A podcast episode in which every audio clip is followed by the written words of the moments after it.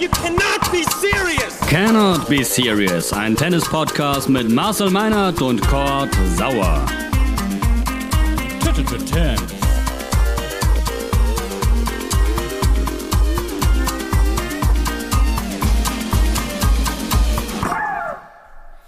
Ich weiß gar nicht, wo ich anfangen soll. Cannot Be Serious, Folge 37 mit einer ganzen Menge zu besprechen. Wir haben ein kleines Päuschen gemacht. Ähm, es war sehr viel los. Wimbledon, jetzt steht Olympia vor der Tür. Wir haben die Hamburg European Open hinter uns gebracht. In Kitzbühel wird gespielt. Marcel Meinert ist bei mir und wir haben ganz viel vor der Nase. Moin Marcel. Moin, mein Lieber. Ich bin gespannt auf diese Reise und weiß auch nicht, wo wir anfangen sollen. Das zeichnet uns aus.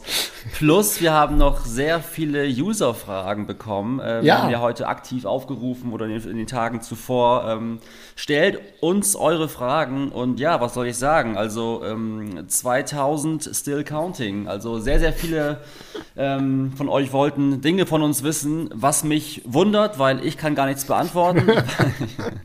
ich weiß nicht, ob du ein bisschen aushelfen kannst. Ähm, lass uns Ich mal hoffe doch sehr. Lass uns mal wie folgt einsteigen, Marcel. Ähm, kleines Recap zu Wimbledon. Du hast äh, mit Sky durchkommentiert, durchmoderiert. Am Ende ist wieder mal der Joker, äh, der König des Rasens. Ähm, wie war es für dich, das Turnier als, als Moderator, als Kommentator und aber auch sportlich ähm, ja, mit dem Joker wieder? Oha, dann sprengen wir jetzt schon mal unsere erste Zeitgrenze, glaube ich. Erster Block, Ähm, drei Stunden.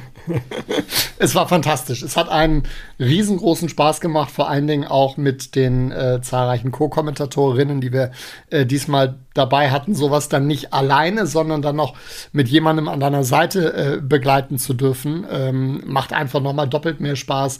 Äh, du kommst ins Plaudern. Ich hoffe zumindest, ohne dass wir uns verquatscht haben und ohne dass wir irgendwie Matches zerredet haben, aber du kannst gewisse Dinge nochmal auf einer anderen Ebene besprechen äh, mit Leuten, die dann selber auf diesen Plätzen ähm, ihre größten Erfolge gefeiert haben, mit Sabine de Sicki, mit äh, Michael Stich allen voran.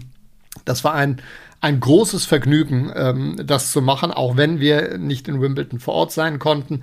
Ehrlicherweise waren wir äh, darüber gar nicht so unfroh am Ende, denn wenn man gesehen hat, was da abgegangen ist auf den äh, Tribünen bei Inzidenzen von 300 und äh, drüber, ich glaube, dieses Superspreading-Event, das hätte ich mir auch gar nicht geben wollen. Insofern war das so wirklich, äh, wirklich prima. Und dann, wenn man sich dann wieder die Vielzahl der Geschichten anguckt, die da innerhalb dieser 14 Tage geschrieben werden, was gibt es denn Besseres als Grand Slam Tennis und was gibt es Besseres als Wimbledon mit Verletzungen zu Beginn, mit der Tragik um Serena Williams, mit Ja.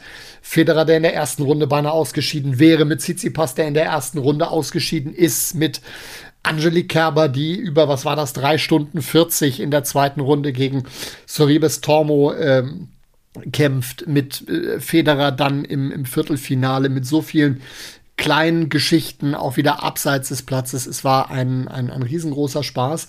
Ähm, und dass dann am Ende sich sowohl bei den Damen als auch bei den Herren äh, die Favoriten durchgesetzt haben, sagt auch wieder eine Menge aus über Wimbledon.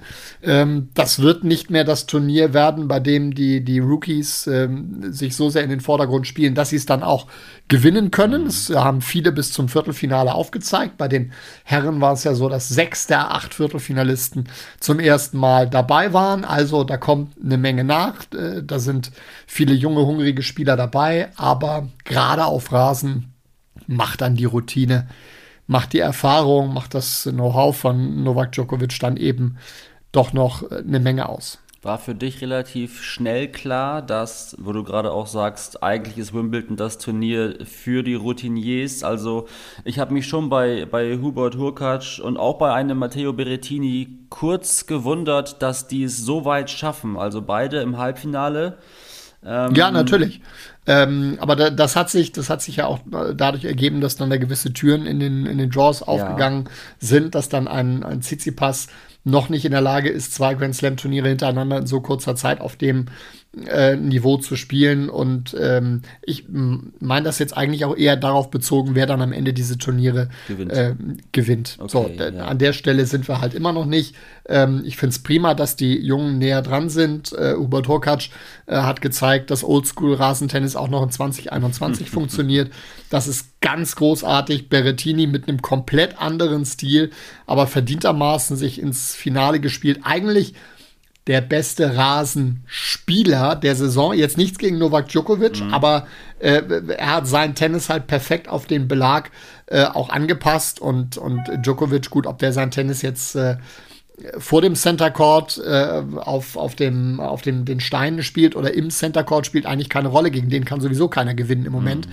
wenn er nicht selber irgendwie große Fehler macht und nachlässt und den Gegner so sehr wieder ins Match reinlässt, dass der auf einmal seine Chance wittert, so wie Berettini im ersten Satz im Finale. Aber das ist dann ja meist oder äh, ja, ein kurzes Vergnügen, ähm, wenn er sich dann besinnt und wieder sein Potenzial abruft dann ist er momentan nun mal derjenige, den es zu schlagen gilt, der aber nicht zu schlagen ist. Lass uns nicht allzu viel äh, in den Rückspiegel gucken. Was ich noch mal kurz sagen möchte ist, äh, mir hat Matthias Stach, äh, Quatsch, Matthias Stach, Michael Stich wollte ich eigentlich sagen. mir hat äh, Michael Stich wirklich sehr gut gefallen als Experte bei euch. Ähm, das war sehr erfrischend, äh, fundiert, nicht zu viel, nicht zu wenig. Gerne wieder, äh, liebe Grüße. Ähm, Richtig aus. Äh, ich fand vor allen Dingen stark, dass er, dass er äh, die Dinge klar auf den Punkt gebracht hat ja. und dass er mit seiner Meinung nicht hinterm Berg gehalten hat. Ähm, wenn dann ein Wimbledon-Sieger erzählt, dass ähm, keine Ahnung, die Aktion von Roger Federer bei den French Open absolutes No-Go war oder dass für ihn persönlich der Jubel von Novak Djokovic eins drüber ist, dann hat das halt eine andere Wertigkeit, als wenn, als wenn wir das sagen. Und das hat mir auch sehr, sehr gut gefallen. Und ansonsten äh, müssen wir natürlich nochmal ähm, zu Kerber sprechen, aber da würde ich eigentlich auf die User-Fragen verweisen, weil da gibt es auf jeden Fall ein, zwei, äh, die auch in die Richtung gehen. Äh, lass uns gerne das nochmal minimal schieben. Ähm, gerne. Tolles Ergebnis jedenfalls, Halbfinale Wimbledon, Angie Kerber. Ähm, und um das irgendwie rund zu machen, äh, Djokovic äh, Wimbledon-Sieg ist sein 20. Grand Slam und er hat damit aufgeschlossen zu Federer und Nadal. Und jetzt haben wir drei Protagonisten, die jeweils 20 Grand Slam-Titel im Sack haben. Ja, äh, mal kurz durchatmen. Wie geht das jetzt weiter? Holt Djokovic den Golden Slam? Wird er bei den US Open triumphieren und wird er der Einzige sein, der dann diesen Titel GOAT zurecht tragen darf. Wie siehst du das alles? Was für ein spannendes Rennen, oder? Ach, das ist ja eine, eine Endlosdiskussion mit Nein. dem größten aller Zeiten. Doch wird es werden, weil ich ähm, mich weiterhin schwer tue, die verschiedenen Generationen untereinander mhm. äh, zu vergleichen und man dann auch einfach ähm, einigen nicht, nicht gerecht wird. Äh, beispielsweise, wenn wir dann in die 70er, 80er Jahre gehen, äh, viele Spieler waren dann einfach bei den, bei den Australian Open auch gar nicht äh, präsent. Die sind, es, es war da nicht en vogue, auch nach Australien zu fliegen zu den Turnieren. Also hat sich dann mhm. die Frage nach dem Kalender Grand Slam für viele auch gar nicht erst ähm, gestellt. Das darf man dann auch nicht so ganz vergessen, wenn wir es jetzt tatsächlich an den harten Fakten und an den Turniersiegen messen. Da ist übrigens Jimmy Connors immer noch derjenige, der die meisten Turniere all in all gewonnen hat. Ähm, was die Grand Slam Turniere angeht, ähm, dass die drei sich jetzt ungefähr auf Augenhöhe äh, befinden, spiegelt für mich eigentlich in erster Linie wieder, wie eng das Rennen ist, wie sportlich die drei über ihre Karriere äh, beieinander sind. So, und jetzt wird es wahrscheinlich zwangsläufig so sein, weil Djokovic derjenige von den dreien ist, der noch am meisten Tennis vor sich hat, ähm, dass er dann diese Rekorde am Ende auch äh, für sich einnimmt. Wir haben hier schon so oft darüber diskutiert, wie subjektiv dann auch dieses Empfinden des größten aller Zeiten ist und ähm, äh, dass man da sicherlich viele andere Dinge auch noch mit reinnehmen sollte. Diejenigen, die das einzig und allein auf die sportlichen Zahlen herunterbrechen, ähm, die werden natürlich dann irgendwann sagen, okay, dann ist Djokovic äh, der Größte und äh, es gibt auch nichts anderes außer riesengroßen Respekt mhm. äh, für seine Leistung, die er da momentan abruft. Das ist, ist große Klasse, sich auch immer wieder aus schwierigen Situationen herauszuarbeiten. Äh, French Open Finale, Satzrückstand, Wimbledon Finale, nachdem er bis dahin nicht wirklich getestet wurde. Das ist alles nicht einfach. Er kriegt das äh, in einer, einer, bemerkenswerten Art und Weise hin. Er ist wahrscheinlich derjenige, dem in Sachen Mentalität äh, momentan niemand etwas vormachen kann und das verdient allerhöchste Anerkennung. Ob er deswegen dann gleichzeitig der Größte ist, der diesen Sport je betrieben hat, das sind für mich dann dann Geschmacksfragen und ehrlicherweise hängt davon auch nicht unbedingt mein Seelenheil davon ab. Ja. Vielleicht das schon von Novak Djokovic ein bisschen eher, so ehrgeizig, wie er, wie er unterwegs ist. Das könnte durchaus sein. Ich denke, es ist deutlich geworden, was du sagen wolltest. Ich halte mich diesmal komplett zurück, was das betrifft. Weiterhin noch einmal kurz der Blick zurück, äh, weil ja auch für uns beide wichtig, Hamburg European Open äh, wurden ebenfalls gespielt. Ähm, du hinter den Kulissen wie gewohnt ein bisschen involviert oder auch ein bisschen mehr. Ähm, ja. Es ist äh, ja für mich geografisch das mir nahestehendste Turnier. Ähm, ich habe es dieses Jahr nicht geschafft, leider trotz allem ähm, dort aufzulaufen. Dennoch ähm, Gib mir nochmal ein Gefühl, wie war das? Also, ähm, du hast quasi nach Wimbledon am Mikrofon direkt weitergemacht und warst in Hamburg äh, mehr als eine Woche. Wir haben dort mit ähm, Carreño Busta einen neuen Champion. Ähm, auch hier möchte ich kurz einmal vorgreifen. Eine User-Frage geht in die Richtung: Ist das Turnier in Hamburg das bestorganisierte Deutschlands? ich nehme das jetzt einfach mal als Kompliment. Äh, ich kann das, ich kann, ich kann das nicht äh, beantworten. Dafür sind die Voraussetzungen bei den Turnieren zu unterschiedlich. Es ist auch wirklich die Frage, woran man das festmacht. Ähm, Gerade mir fällt ehrlich gesagt kein anderes, kein Turnier ein, wo ich jetzt sagen würde, das ist, das ist wirklich schlecht organisiert. Äh, überhaupt nicht. Äh, alle anderen Turnierveranstalter machen da auch äh, einen großartigen Job. Ich glaube, es ist in dieser Zeit jetzt schon eine spezielle Herausforderung, was die äh, Hygienemaßnahmen angeht. Ich finde, dass das in, in Hamburg wirklich vorbildlich gut funktioniert hat. Ich finde, dass die Zuschauer ähm, super mitgemacht haben und äh, dass es einfach wieder richtig Spaß macht, da auf die Anlage zu kommen, seit die im letzten Jahr, seit dem letzten Jahr wirklich in neuem Glanz erstrahlt. Das ist prima und du merkst, es geht jedes Jahr einen Schritt vorwärts. Jetzt auch mit den Damen, die du fatalerweise unterschlagen hast. Wir haben seit erstmals seit 19 Jahren äh, oh. wieder eine Dame, ist eine Siegerin am Roten Baum mit ja. Elena Gabriela Ruse, die ich vorher auch nicht kannte und die momentan mit dem Gewinnen überhaupt gar nicht mehr aufhört. Ich glaube, die spielt heute Viertelfinale in, in Palermo. Die trifft momentan ähm, wirklich, wirklich alles. Ähm, äh, fantastisches Mädchen, darf man das noch sagen? Doch, glaube ich, geht noch. Die, die wirklich Vollgas gegeben hat. Ähm, in der Woche, die verdient gegen Petko im Finale gewonnen hat. Es waren zwei deutsche Spielerinnen im Halbfinale. Ähm, was will man da am Ende mehr? Natürlich einen deutschen Turniersieg, ja, aber Andrea hat selber gesagt, hat, es wäre vielleicht ein bisschen zu kitschig gewesen, wenn dann die Turnierbotschafterin das Ding auch noch gewonnen hätte. Also dann hätten sie uns hier gar nicht mehr ernst genommen. Ähm, toll, dass die Damen mit dabei sind. Wenn es dann im nächsten Jahr dazu führt, dass Damen und Herren in einer Woche spielen, dann wäre es das, das Nonplusultra. Mhm. Das ist für mich das absolut beste Produkt, das es im Tennis geben kann, wenn wir das endlich in Deutschland hätten wäre das ähm, ganz toll und ähm, das Herrenturnier war auch wieder großartige Werbung vorher, viel Skepsis. Wie kann das funktionieren zwischen Wimbledon und Olympia? Es kann sehr, sehr gut funktionieren. Die Zuschauerzahlen waren äh, besser als letztes Jahr. Das Wetter war prima. Äh, das Feld äh, war gut. Es waren, waren viele Sandplatzspezialisten da. Es waren bis auf Alexander Zverev alle Deutschen da, die dann äh, unmittelbar danach nach äh, Tokio äh, geflogen sind, äh, die sich vielleicht an der einen oder anderen Stelle ein bisschen mehr erhofft hatten. Wir hatten einen deutschen Sieger im Doppel ja. mit äh, Tim Pütz, erstmals seit 44 Jahren, absolut verdienten Turniersieger mit Pablo Carreño Busta, der äh, ja auch zwischendurch, der jeden Tag zum Flughafen fahren musste, um seine, seine Tests für Olympia äh, zu machen. Also die, die Jungs waren da mit so vielen verschiedenen Dingen beschäftigt. Tsitsipas, der extra noch länger geblieben ist, um zu trainieren, weil ihm das so gut gefallen hat in Hamburg, der ist erst dann am Sonntag ähm, weitergeflogen, hat noch zwei Tage drangehängt. Es war eine richtig, richtig tolle Woche. Ja, runde Sache, äh, muss man wirklich sagen. Ähm mir bleibt eigentlich nichts hinzuzufügen. Ich finde auch, äh, Petco als Turniersiegerin wäre zu kitschig gewesen, aber ich habe mich trotzdem gefreut, dass sie da immerhin in, so weit vorstoßen konnte. Und ich glaube, dass aus der Distanz beobachtet, das tat dem Ganzen schon richtig gut, dass da eine Natürlich. Petko wirklich auch ähm, mehr ist als nur Spielerin, sondern eben Schirmherrin und Ambassador. Also Das war ganz wichtig in der zweiten Woche. Sie hatten, sie hatten einen super Job gemacht, ist auch von einem Interview zum nächsten Genau. gereicht worden. Ja, auch die Kollegen und Kolleginnen hatten da großes Interesse dran. Ähm, das war wirklich toll, sie da zu haben, äh, mit ihr verschiedene Dinge umsetzen zu können. Und äh, ja, alle freuen sich drauf, das im nächsten Jahr ähm, genauso wieder machen zu können. Absoluter, absoluter Gewinn.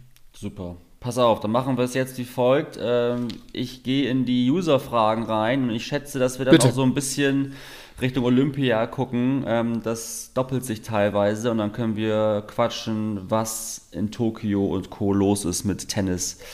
Ähm, einmal fragt Nikolai, liebe Grüße an Nikolai, äh, Federer, US Open, ist das sein letztes Turnier? Das ist die eine Frage, gekoppelt an die zweite.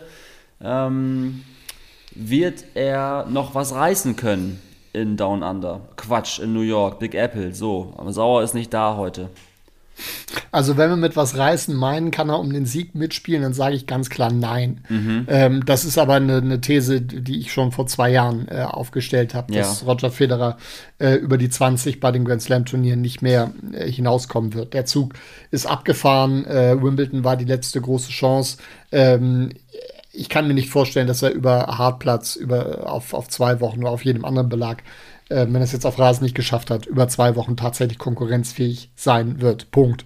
Lasse mich gerne eines Besseren belehren. Aber das wäre für mich keine Überraschung mehr. Das wäre eine Sensation, wenn er das tatsächlich noch, äh, noch schaffen sollte. Dafür war er zuletzt dann viel, viel zu weit weg. Ähm, wie es dann jetzt tatsächlich konkret weitergeht, schwierig. Ähm, dadurch, dass jetzt in Tokio keine Zuschauer dabei sind, hat mich die Absage der Olympischen Spiele dann auch nicht mehr überrascht, äh, wenn es tatsächlich normale Bedingungen oder annähernd normale Bedingungen gewesen wären. Glaube ich, wäre die Knieverletzung nicht ganz so schlimm gewesen und er hätte es schon probiert. So kann man jetzt natürlich spekulieren, okay, er geht auf den US-Swing ähm, und lässt sich dort äh, nochmal abfeiern, sagt vielleicht an der einen oder anderen Stelle Goodbye und spielt dann möglicherweise beim Labour Cup in Boston sein, äh, sein letztes Turnier. Man kann genauso gut spekulieren und sagen, er macht möglicherweise noch Indian Wells äh, am Ende des Jahres. Die entscheidende Frage für mich dahinter ist dann nur, wofür macht er das alles? Und an Roger Federer ähm, geht aus meiner Sicht nur bei Turnieren an den Start, wenn er der Überzeugung ist, sie tatsächlich gewinnen zu können. Und das wird gerade bei den großen Turnieren immer, immer schwieriger. Da hat die Ambition äh, in Wimbledon großen Dämpfer erhalten. Ich finde es schwer, das einzuschätzen, wenn es Basel in diesem Jahr geben würde. Im Oktober würde ich mit recht äh, viel Selbstvertrauen sagen, das wäre ein idealer Zeitpunkt für ihn, da die Karriere zu beenden vor den heimischen Fans. Das gibt es in diesem Jahr nicht. Aber ob das als Argument reicht, dann noch mal ein komplettes Jahr dran zu hängen, mit 40 auf der Tour und äh, Fragezeichen, wie man das mit der Familie dann lösen kann, ich weiß nicht. Also ich halte ein eher früheres äh, Karriereende für Federer ein bisschen wahrscheinlicher. Aber hat er schon irgendwo angedeutet, dass er äh, aufhört im Sinne von bei einem Turnier sich von den Fans verabschiedet? Nein. Nein. Also gerade in Wimbledon hätte man das ja irgendwie auch erwarten können, wenn er wüsste, Mensch, auf Rasen komme ich hier jetzt als Aktiver nicht wieder, hätte er vielleicht was durchstecken können. Ja, Deswegen aber das meine These, er wird nochmal das Jahr möglichst äh, in die Länge ziehen und gucken, was geht. Wird viel weglassen, aber wie du schon sagst, äh, Heimturnier Basel, das wird für ihn schon sicherlich im, im, im Kopf eine Rolle spielen. Ja, aber Federer ist halt auch keiner, der, der, der so halbe Sachen dann durchsteckt, sondern der wirklich nur dann kommuniziert, wenn er sich wirklich äh, sicher Ja. ist. Und äh, es war jetzt bei Wimbledon die Aussage, dass er nicht weiß, ob er nächstes Jahr nochmal wiederkommt. Das ist für Federer eigentlich schon relativ viel gewesen. Ähm, ohne das jetzt über zu äh, interpretieren. Und wenn ich damit falsch liege, dann bin ich der Erste, der sich, der sich darüber freut, äh, weil ich dann noch 20 Matches mehr mit, mit Federer sehen und möglicherweise auch kommentieren darf. Sehr, sehr gerne. Ähm, mir fehlt nur ein bisschen, ein bisschen der Glaube dran. Ist er für dich jemand, der emotional ist oder ist er für dich jemand, der eher ähm, zurückhaltend und auch vielleicht kühl ist? Also gerade mit Blick auf ein mögliches Goodbye in Wimbledon. Kann er, Das kann, kann, kann er das weglassen, das Goodbye an die Fans, wenn er weiß, Mensch, das wäre jetzt zu früh oder zu viel? Du meinst dann in der Pressekonferenz nach dem Match quasi. Ja. Ähm, ich, ich, ich glaube, die, die, die Situation war da wirklich so unmittelbar nach dieser Niederlage, dass ihm da so viele Dinge im Kopf rumgegangen sind und es ist so unübersichtlich ist, dass er auch einfach nicht in der Lage war, da irgendwie einen, einen klaren Gedanken zu fassen. Ich habe Roger Federer jedenfalls noch nie so schnell den Platz verlassen sehen wie nach diesem Viertelfinale gegen Hubert Hurkacz. Ähm, das war, das war wirklich, das war wirklich fluchtartig. Es war einmal kurz umgedreht, äh, gewunken und ich könnte mir vorstellen, dass er selber gespürt hat, okay, wenn ich mir jetzt mehr Zeit lasse und drüber nachdenke, was hier gerade passiert ist, ähm, vor allen Dingen die Art und Weise, äh, diesen dritten Satz um die Ohren ähm, bekommen zu haben, dann wird es möglicherweise emotional. Ich glaube schon, dass er da versucht, das, das zu trennen, dass es ihm aber sicherlich nicht leicht gefallen ist und dass er dann lieber gesagt hat, komm, ich brauche jetzt, brauche Zeit für mich selber, ich bin jetzt gerade gerade einfach nur, nur leer und rational kann ich jetzt eh keine Entscheidung treffen und ich muss sagen, wie es ist, ich, ich weiß es momentan einfach Ja. nicht. Und Fakt ist auch, äh, da nehme ich dann auch gerne die Pressekonferenz in Halle mit dazu, nach seinem Zweitrunden aus gegen Felix Auger aliassim. Ähm, so viele Zweifel wie, wie aktuell hat man bei Federer noch nie rausgehört. Aber es wäre auch komisch, wenn das, wenn das nicht so wäre und er sich jetzt einfach hinstellen würde und sagen würde, gut, klar, hat jetzt nicht geklappt, aber ich mache weiter.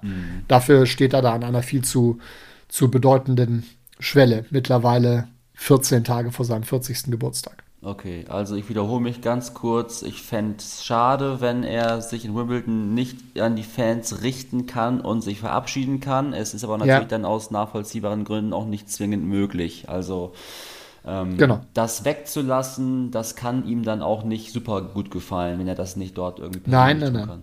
Nein, nein. richtig. ähm, ja, jetzt haben wir es schon gerade so ein bisschen gestriffen. Äh, Olympia. Ähm, es kommt natürlich immer die Frage, und die kommt auch von Josa oder Josa. Wertigkeit Olympia bei all den Absagen. Also ähm, es wird natürlich trotzdem Medaillen geben, aber eben für sehr, sehr viele TennisspielerInnen nicht, weil sie gar nicht da sind. Ähm, das hatten wir ja schon mal, ich, ich weiß gar nicht, wann es war, letztes Jahr US Open. Ähm, wie, viel ist das alles wert, wenn nur die Hälfte des eigentlichen Feldes da aufläuft, Marcel? Also ich würde das gerne sehr differenziert betrachten. Dieses Thema haben wir in Bezug auf Tennis bei jeden Olympischen Spielen. Dass etliche Topspieler absagen und dass sie ihre Prioritäten anders setzen. In diesem Jahr ist das natürlich nochmal verstärkt durch die Pandemie und durch die spezielle Situation in Tokio vor Ort.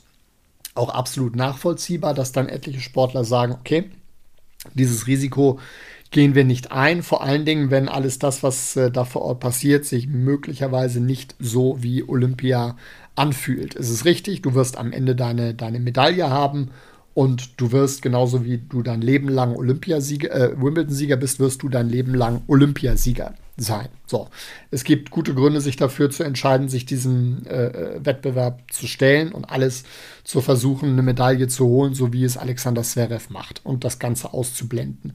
Ähm, genauso gut sind die Gründe äh, zu sagen, nein, das passt jetzt überhaupt nicht in meine Planung und die, ähm, die Risiken sind mir zu groß in diesem speziellen Jahr. Grundsätzlich äh, habe ich als Sportbegeisterter ähm, eher wenig Verständnis dafür, wenn ein Sportler sagt, ich könnte zu Olympia gehen, ich gehe aber nicht hin.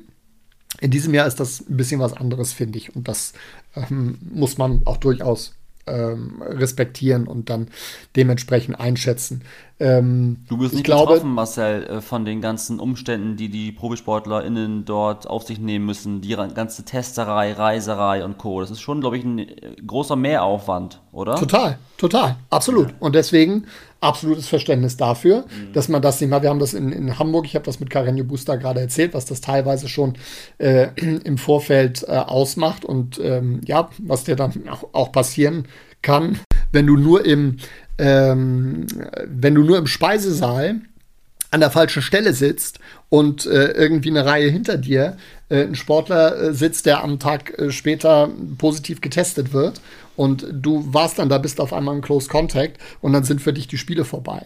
Und ähm, möglicherweise ruinierst du dir damit dann auch die, die weitere Saison. Man nimmt da schon ein gewisses Risiko in Kauf und deswegen nochmal, in dieser speziellen Situation kann ich das verstehen, wenn man sich das ähm, wenn man sich das nicht antut. Auf der anderen Seite verstehe ich genauso gut, wenn man sagt, hey, Olympia, das ist meine einzige Chance. Da komme ich sonst nie wieder hin. Die will ich jetzt nutzen, auch wenn keine Zuschauer dabei sind.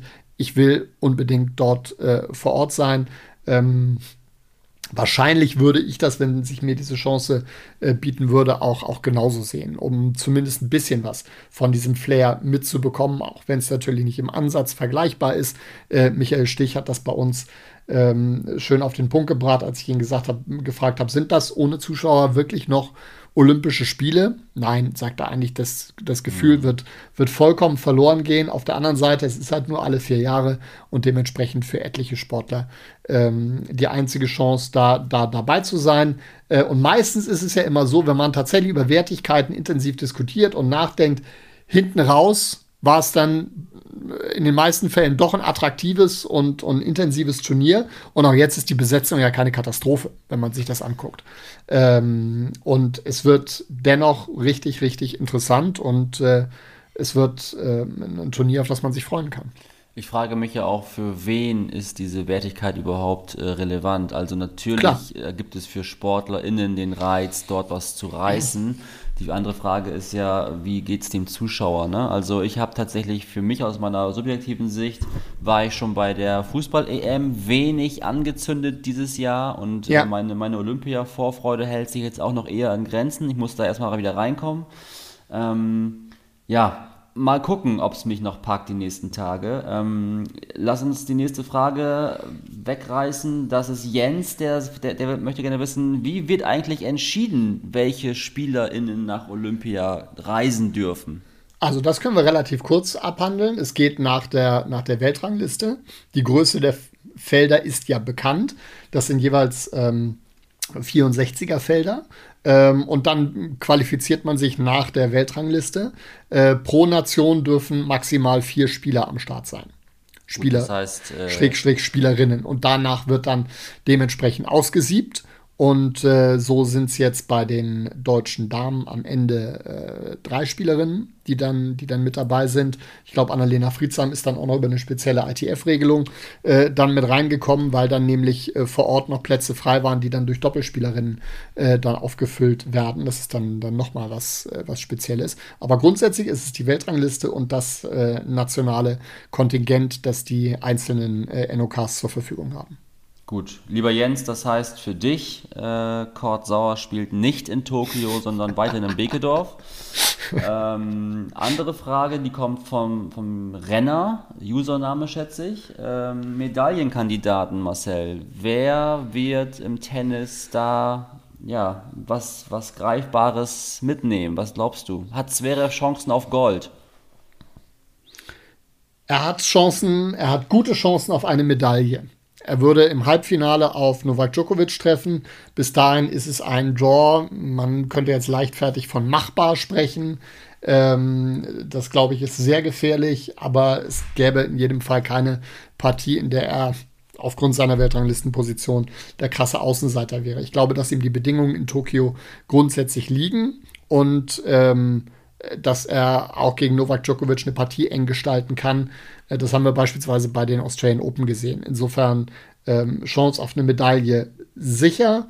Äh, für Gold muss alles zusammenkommen. Aber Sascha ist in guter Form und insofern lassen wir sie das einfach mal, einfach mal spielen. Und ansonsten sind das die üblichen Verdächtigen, würde ich sagen, ähm, die wir sonst auch bei den Grand Slam-Turnieren vorne haben. Ich habe momentan ein recht großes Fragezeichen bei Stefanos Tsitsipas, der mir mhm. in Hamburg nicht gefallen hat, der mir auch in Wimbledon gar nicht gefallen hat. Ähm, das ist äh, fast schon ein bisschen viel gewesen für eine schöpferische Auszeit. Ähm, da bin ich gespannt, wie der sich präsentiert, ob er die Lockerheit äh, wiederfindet. Und bei den Damen ist natürlich auch klar, dass alle erstmal auf Naomi Osaka gucken äh, wie die sich präsentieren wird. Ich glaube ja, dass wir da äh, möglicherweise, wenn ihr das hört, schon erlebt haben, bei der Eröffnungsfeier noch irgendwie einen Move zu sehen bekommen. Da ist heute durchgesickert, dass sie da eine, eine Rolle spielen soll, weil ihre Partie am Samstag, sie sollte eigentlich den, den Center Court eröffnen, am Samstag 11 Uhr früh Ortszeit in Tokio. Das Spiel wurde rausgenommen. Dafür spielt er jetzt Iga Swiatek gegen Mona Bartel. Ähm, und es wird gemunkelt, dass sie möglicherweise eine sehr bedeutende Rolle bei der Eröffnungsfeier nachher später einnimmt. Das werden wir mal Uhr, gucken. 11 Uhr Ortszeit ist bei uns 4 Uhr nachts, kann das sein? Das ist völlig richtig, ja. Muss ja, ja dann muss ich heute gar nicht aufstehen, heute Nacht um vier. Siehst du. Okay, aber wenn du. Wieso dafür? Du wirst ja für Mona Bartel aufstehen, also bitte.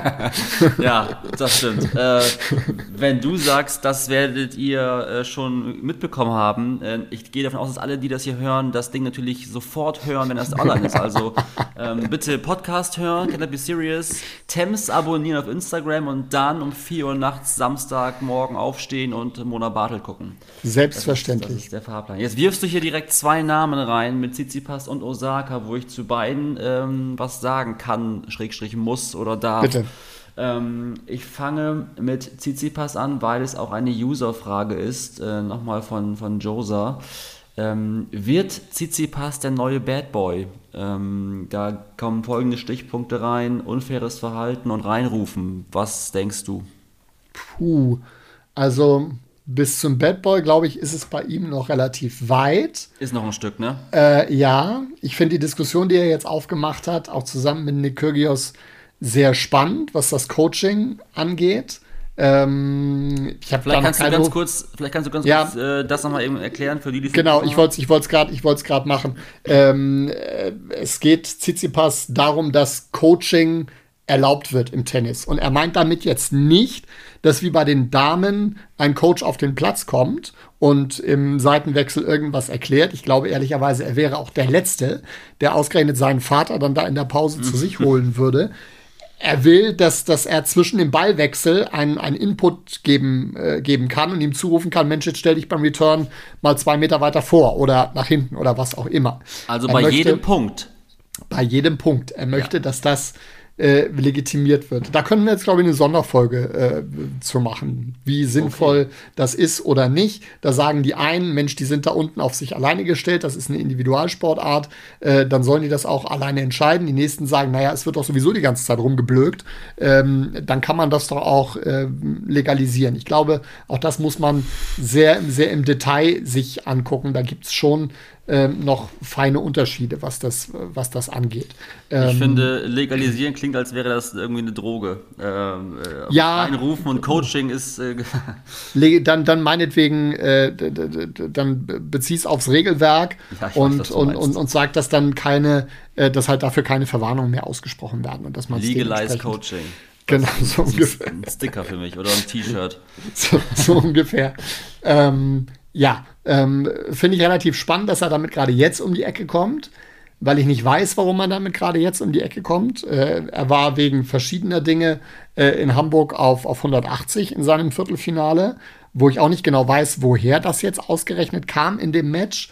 Äh, letztlich lag es an ihm selber. Er ist 5-0 in Führung und stellt dann die Arbeit ein. So, das ist, das ist am Ende die, die, die Wahrheit und geht dann äh, zehn Minuten auf Toilette, keiner weiß, wo er ist. Ähm, das, das sind so Dinge, die, die funktionieren nicht. Das muss er, muss ihm auch einer sagen, das muss er merken. Ansonsten kann das natürlich äh, durchaus in eine, in eine, falsche Richtung gehen. Aber ein Bad Boy würde ich daraus jetzt nicht machen. Dafür ist er eigentlich zu bedacht, zu umsichtig und zu, zu, zu offenherzig und freimütig. Es zeigt ja auch vielleicht, dass er eben genau bei solchen Gedanken gerade ist und irgendwie so ein paar Störfaktoren im Kopf hat, die eben ein, ein gutes, perfektes Spiel, wie man es von ihm gewohnt ist, nicht möglich machen. Möglicherweise. Kann ja sein, dass er sich mit ja. solchen Sachen gerade beschäftigt, warum auch immer. Durchaus. Ähm, okay, machen wir einen Haken dran. Ansonsten hast du Osaka erwähnt. Ähm, ja.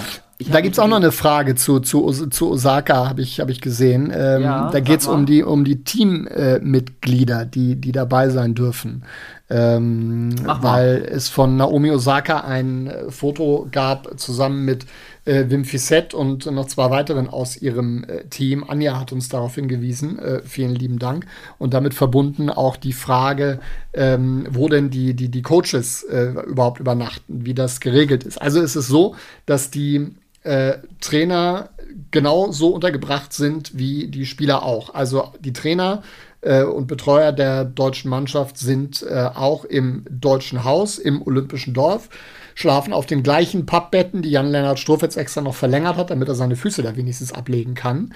Ähm, das sind bei den äh, deutschen Herren, sind da Michael Kohlmann, mit dabei Rainer Schüttler als äh, Billie Jean King Cup Captain, wie das ja heute neudeutsch heißt, Klaus Eberhardt und äh, Basti Arnold noch als Physiotherapeut. Das sind die vier, die vom DTB mitgeschickt wurden. Und äh, es ist so, dass äh, jedes äh, NOK, jede Nation selber bestimmen kann, wie diese Betreuerplätze vergeben werden. Wenn man also der Meinung ist, dass diese Plätze an einen persönlichen Trainer eines äh, Topspielers vergeben werden sollen, dann kann man das durchaus machen.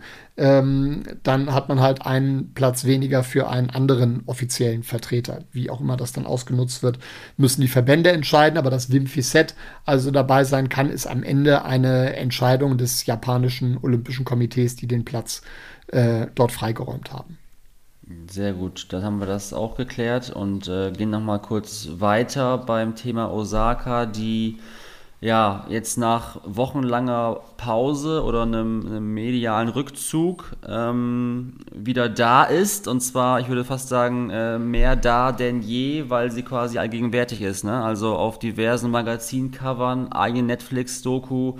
Ähm, natürlich ist sie, wie zu erwarten war, und bleibt sie das Gesicht der Spiele. Ähm, aber es, ja, ich weiß nicht, ich habe ein bisschen Schwierigkeiten damit gerade, das so hinzunehmen, weil ich eigentlich möchte, dass sie noch weiter irgendwie zu sich selbst findet und sich so ein bisschen erholt. Aktuell wird sie ja wieder voll in diese Medienmaschinerie reingeschmissen.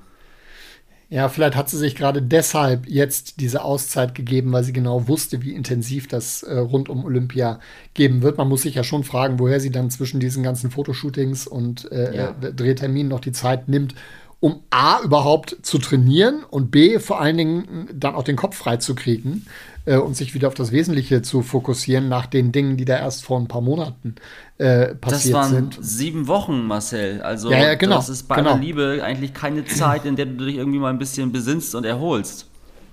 Nee.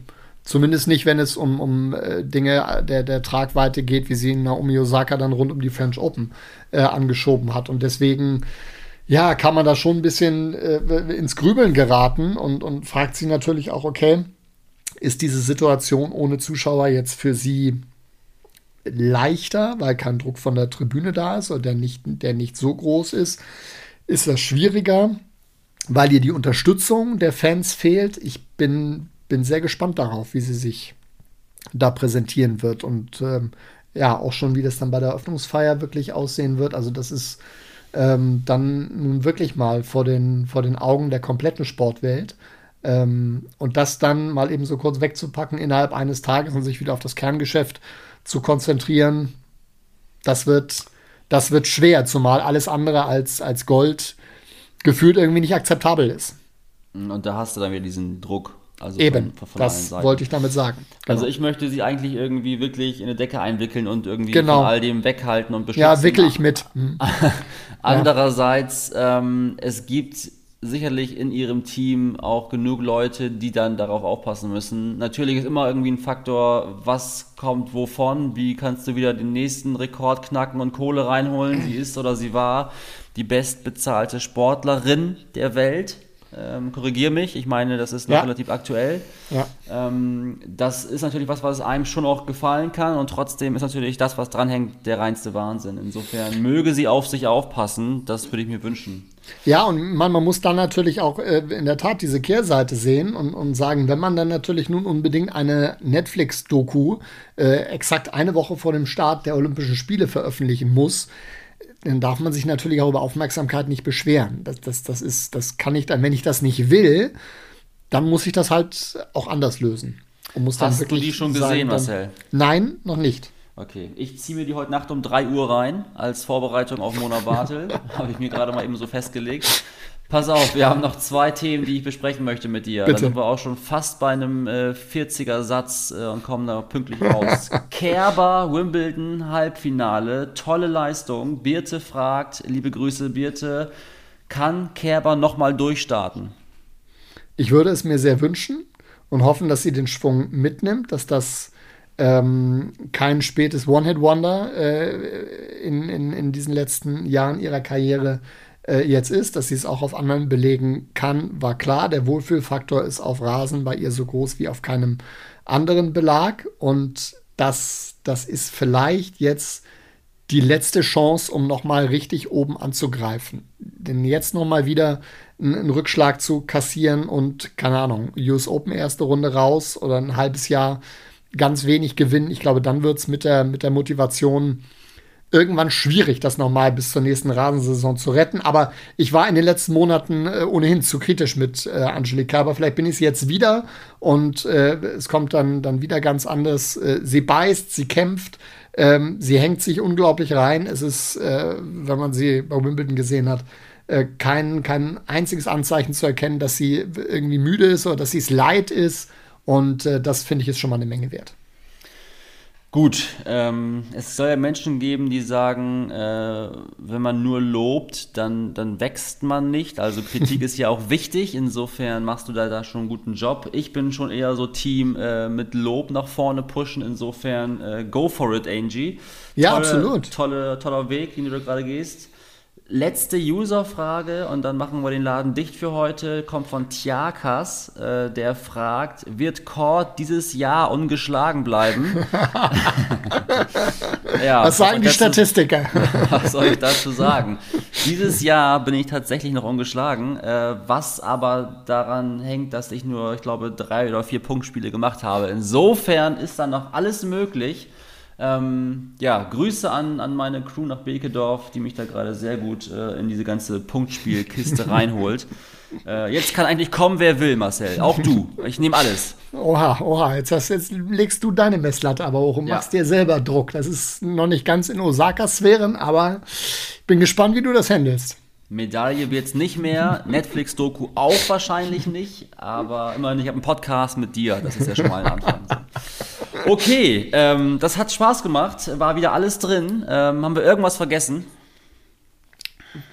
Mir fällt auf Schlag Nö, nichts ne? ein. Nö, Nö. finde ich auch. War ganz rund. Äh, wir, ja, legen Ich glaube, hin, wir haben tatsächlich vor. nicht alle Fragen geschafft, aber ähm, gerne, wenn ihr irgendwas habt, immer wieder melden, ähm, ob per Direktnachricht über die Story, unter den Beiträgen, ähm, was irgendwie geht, nehmen wir gerne auch in den nächsten Wochen mit auf und äh, bearbeiten das nochmal. Genau, wir stellen dann noch äh, Meinerts Nummer bei Instagram rein. schön Prima da äh, genau, wir schlafen vor, Olympia geht los. Danke Marcel für diese tolle Runde heute und wir sprechen die Tage wieder. Sayonara zusammen. Sayonara, ciao.